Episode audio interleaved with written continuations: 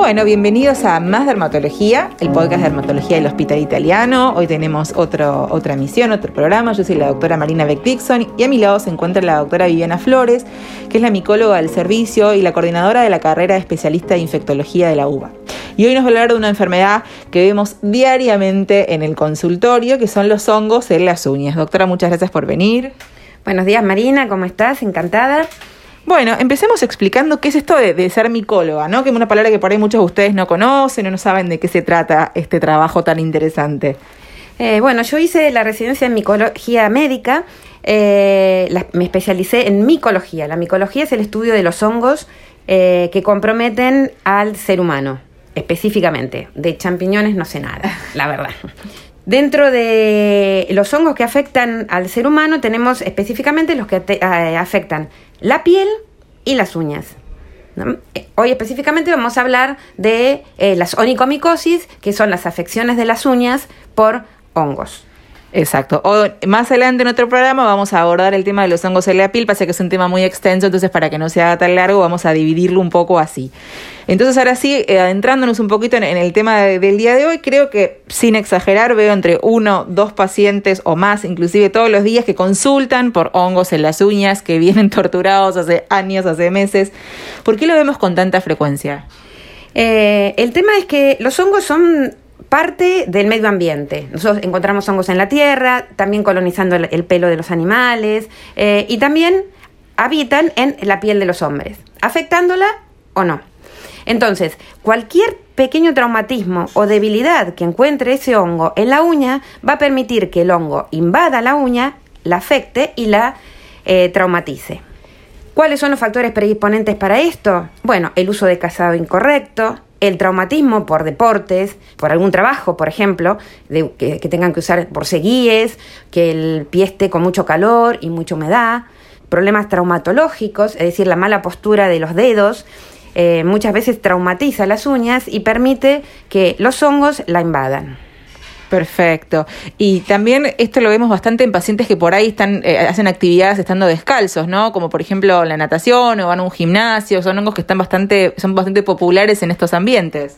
Exacto. O sea, lo ideal es que tanto en los baños de, de los gimnasios, en las piletas de natación para entrar y salir de la pileta, que se usen hojotas para proteger y aislar, porque estos hongos colonizan también y afectan la piel de la planta. Entonces esas escamas se desprenden y están llenas de esporos de hongos y si uno las pisa van a favorecer que ese hongo se contagie, primero a la planta y después a las uñas. Exacto. Entonces vamos a tener una uña que, por ejemplo, está lastimada porque nos dimos un golpe y pisamos o el piso un vestuario sin el calzado apropiado y tenemos el combo perfecto para que ese hongo ya nos, nos invada.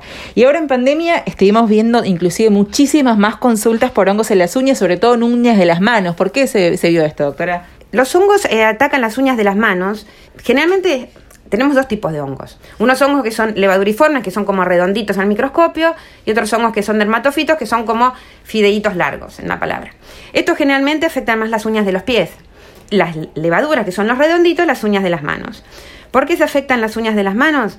Porque el uso excesivo en pandemia del alcohol en gel, que está justificado, ¿no? No es que uno lo esté desaconsejando, pero el uso excesivo de alcohol en gel y el lavado frecuente de las manos, lo que quita es ese manto eh, sebáceo que protege a la piel. Entonces la piel va a estar más seca, más desgastada, y eso va a permitir que el hongo, que es ese redondito que vive en la piel normalmente, encuentre una punta, una punta de entrada a la uña y la afecte. Por eso es que eh, se ha visto muchos más casos de onicomicosis de uñas de las manos en pandemia. Exacto, y recordemos que aparte todo el tiempo esta tarea húmeda excesiva, hasta estar todo el tiempo con las manos en agua, el alcohol en gel, lavarnos excesivamente las manos, lavar frenéticamente todas las superficies de nuestro hogar, también hace que estos hongos que por ahí hay en poca cantidad y viven en armonía con nosotros, crezcan eh, un montón porque estamos dando un ambiente bien cálido y húmedo para, para que esto suceda, sumado a esta barrera cutánea, esta piel alterada, y es un, combo perfecto para llenarnos de hongos eh, en las uñas. Y hablando un poquito justamente de esto, ¿no? De tengo longo. Hablamos un poco antes de que nos podíamos contagiar en los vestuarios, de los gimnasios, en las piletas. Yo me lo contagio. Después yo lo puedo contagiar a otras personas. ¿Cómo puedo hacer para evitar esto? Se puede contagiar a otras personas. Lo que tenemos que tratar de hacer, primero que cuando nosotros veamos que tengamos una uña en la cual vemos un síntoma clínico de onicomicosis que puede ser que se despegue la uña del el lecho. Es decir, nosotros vamos a ver que hay una parte de la uña que está despegada. Eso se ve mucho en las uñas de las manos. O en las uñas de los pies vamos a ver que también se despega y la uña se empieza como a engrosar. Entonces, ante los primeros síntomas tenemos que ir a un profesional dermatólogo que nos haga el diagnóstico y empezar el tratamiento en forma rápida. Una vez que nosotros empezamos el tratamiento ya no contagiamos. Y también tengamos en cuenta que cuanto más tardemos en hacer el diagnóstico, más difícil va a ser curar la uña. Entonces, lo ideal es cuando uno ve alguno de estos síntomas iniciales, consultar al dermatólogo, el dermatólogo va a hacer una toma de muestra, o sea, o va a pedir un examen micológico. Nosotros con esas escamas las vamos a mirar al microscopio y vamos a ver si es un hongo y qué hongo es.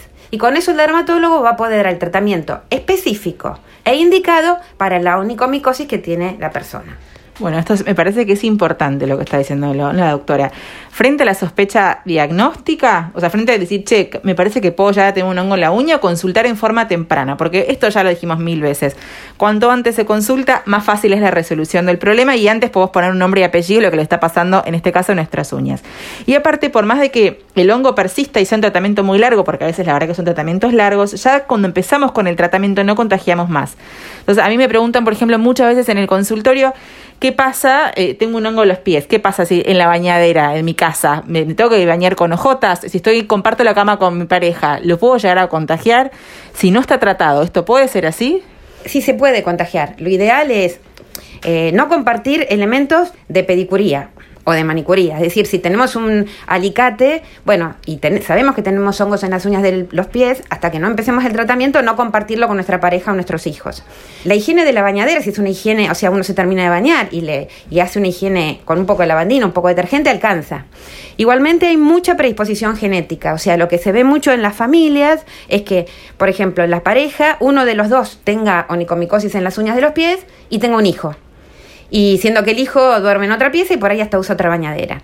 Entonces, aparte del contagio, también existe una predisposición eh, para tener onicomicosis. Claro, como que uno hereda esa, esa, esa, facilidad para que nuestra inmunidad le abra la puerta al honguito para que venga.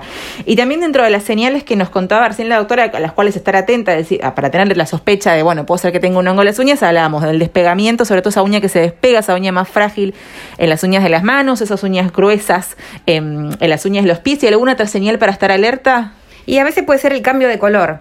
En las uñas de las manos a veces no solo se despega, sino también la uña cambia de, a un color o más blanco o más pardo. depende eh, si está asociado el hongo con algo más, con alguna bacteria o eso. Entonces el cambio de coloración también es importante.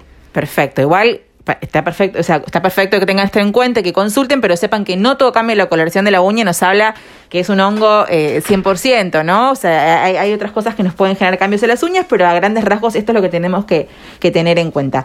¿Y solo queda en la uña o se puede extender a algún otro lado este hongo? Estos hongos eh, se les llaman dermatofitos en general, o bueno, o las levaduras que son los redonditos.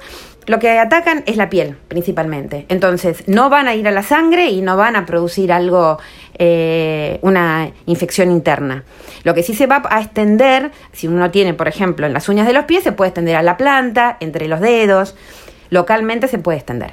Exacto, generalmente son hongos estos que son muy superficiales y que les gusta la queratina, que es un componente que se encuentra en piel y en uñas, así que va a quedar como limitado ahí más bien superficial. Otra cosa que me sucede mucho con los pacientes, que siempre lo hemos hablado con la doctora Flores porque ella se indigna sobremanera con este tema, es que los pacientes vienen con cuadros muy avanzados de hongos en las uñas y que están por ahí hace meses tratándose con productos de venta libre, no vamos a mencionar la marca, pero hay uno que es muy eh, famoso, sin ningún tipo de, de resultado. Entonces, ¿Qué hacemos en estos casos? ¿no? ¿Cómo, ¿Cómo ayudamos a los pacientes para que entiendan qué es lo que tienen que hacer frente a la sospecha? ¿Por qué este tipo de tratamientos no sirven?